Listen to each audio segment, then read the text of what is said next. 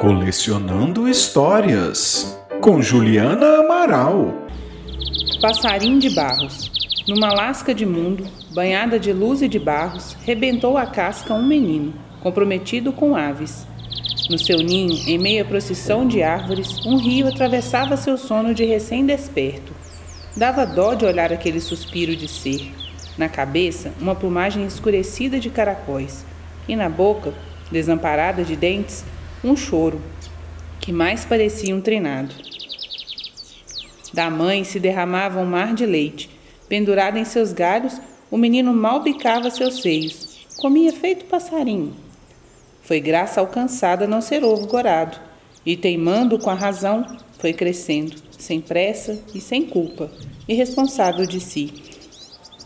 Era voado da vontade de falar. Não dizia palavra, Parecia ter todo o silêncio do mundo cultivado dentro.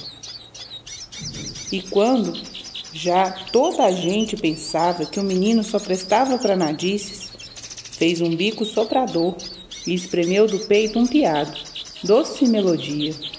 O assobio vingou em vigoroso canto, abençoando a paisagem. Aleluia! E embora não passasse de um pequeno depenado, tinha dentro música de encher a casa, de fazer a mãe sorrir de alegria em dia de sol e doer em lágrimas quando chuva. Assim, desabrochou de crescer o menino, iniciando em assobios. As coisas da terra lhe davam prazer e faziam chamamento. Menino passarim repetia tardes e tardes no quintal, cavalcando sem pena, minhoca, formiga, besouro e ciscando lima das pedras, para juntar imundícies de vermes e larvas. Depois, com os bolsos derramando tesouros, empoleirava no alto dos galhos e, em alegria de som de asas, distribuía os achados entre os irmãos de plumagem.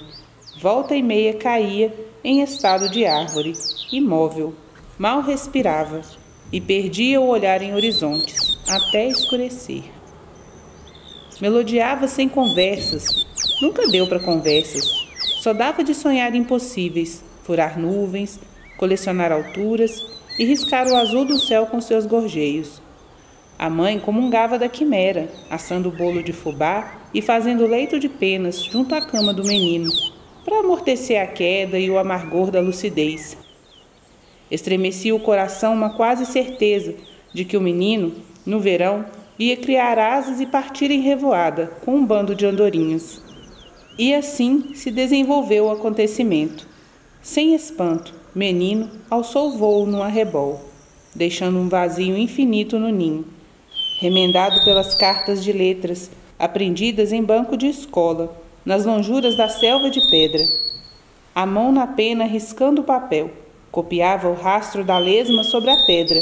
Menino engaiolado, soltava a alma em voos de poesia tinha arranjado um jeito diferente de cantar. Incompletava os vazios, recolhia esquecimentos e rendava com dores e silêncios. Criava defeitos e frases e assim multiplicava encantamentos e fazia caso, muito caso, de adubar venturas e inventuras, em fartura, num canto iluminado de si. Foi depois de muitos ocasos que o menino voltou de longe a mala pesada de versos. A mãe, olhos emocionados sobre a cria, exclamou em mãos postas: Benza a Deus, Manuel, você devaneou poeta. Toda sexta-feira,